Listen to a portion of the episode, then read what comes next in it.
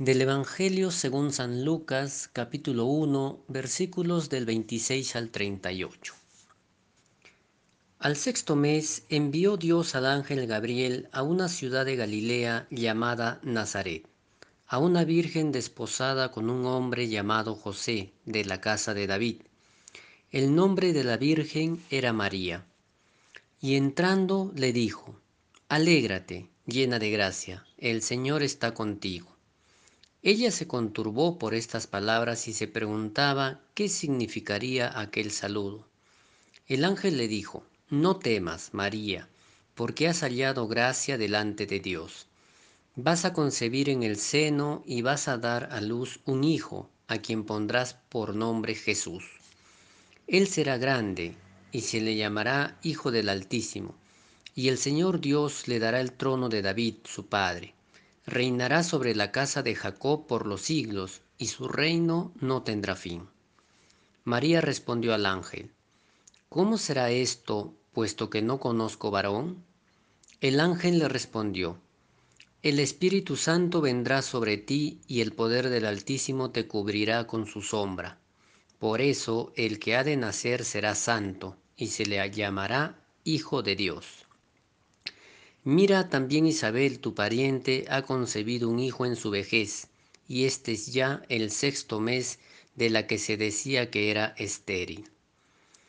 Porque no hay nada imposible para Dios. Dijo María, He aquí la esclava del Señor, hágase en mí según tu palabra.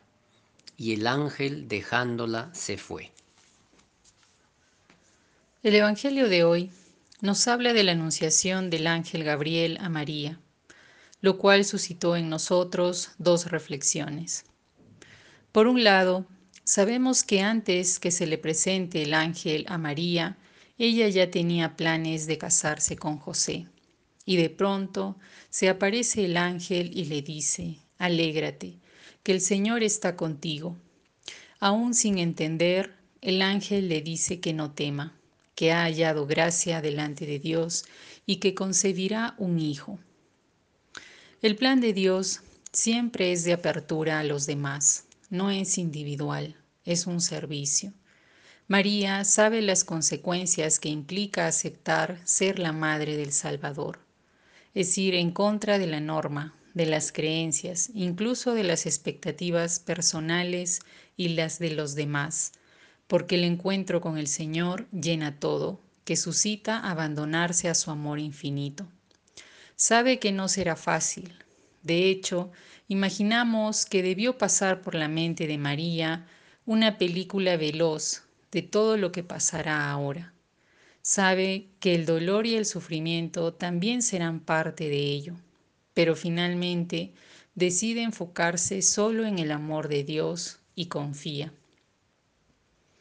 En nuestras vidas, primero queremos vivir situaciones especiales para sentir alegría o tener las cosas seguras para no temer, pero el Evangelio es todo lo contrario. Dice primero, alégrate. Y antes de dar la noticia a María que tendrá un hijo, le dice, no temas. Dios nos habla siempre, pero nosotros queremos escucharle.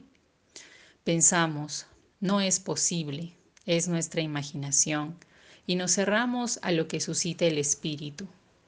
Creemos que es porque no estamos dispuestos a dejar nuestro deseo personal por abrirnos a los demás. Nos preguntamos al igual que María, ¿cómo será esto? Y solemos poner peros. Pero las palabras del ángel son también para nosotros. Alégrate, no temas, estoy contigo. Asimismo, la Anunciación es un diálogo entre Dios y una joven mujer, y sobre esto también quisiéramos profundizar. El ángel Gabriel anuncia a María que concebirá y dará a luz a un niño, quien será llamado Hijo del Altísimo. María siente temor ante semejante propuesta, y no es para menos si de un momento a otro viene un extraño a decirnos algo así, es lógico sentir temor. Pero luego de comprender que se trata del Hijo de Dios, María responde con un sí, un sí generoso, sabiendo todo lo que implica. Nos llama mucho la atención cómo Dios siente un respeto profundo por la vida y el cuerpo de María y en ella de las mujeres. No impone su decisión a María, le pregunta y Gabriel espera luego una respuesta por parte de ella. Este diálogo respetuoso tiene mucho que decirnos hoy. Recordemos que hace tan solo dos semanas el secretario general de la ONU, Antonio Guterres, señaló que durante la pandemia los niveles de violencia contra mujeres y niñas han aumentado de forma preocupante, siendo el problema más urgente que atender en el mundo de hoy. Obviamente en el Perú también las cifras de mujeres y niñas que sufrieron diferentes tipos de violencia o incluso están desaparecidas actualmente son alarmantes. Aquí hay un no rotundo de parte de las mujeres que es completamente violentado. En esta anunciación reflexionemos también sobre la libertad que tienen las mujeres para decidir sobre sus vidas y sus cuerpos. Dios mismo respetó esa libertad al esperar el sí generoso de María. María también pudo decir no, porque si no hubiese tenido la posibilidad de decir no, entonces su sí no valdría nada, no tendría sentido, hubiese estado obligada a aceptar la propuesta de Dios.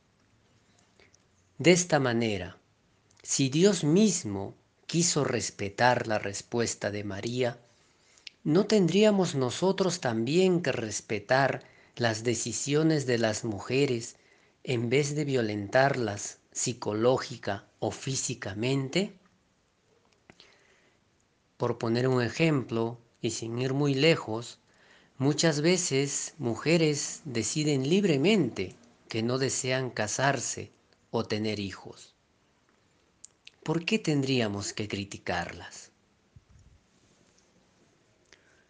Contemplar la presencia amorosa de Dios nos moviliza con confianza hacia el encuentro de los demás, que podamos abrir el corazón para poder tener la certeza de que Dios siempre estará con nosotros, acogiéndonos en libertad.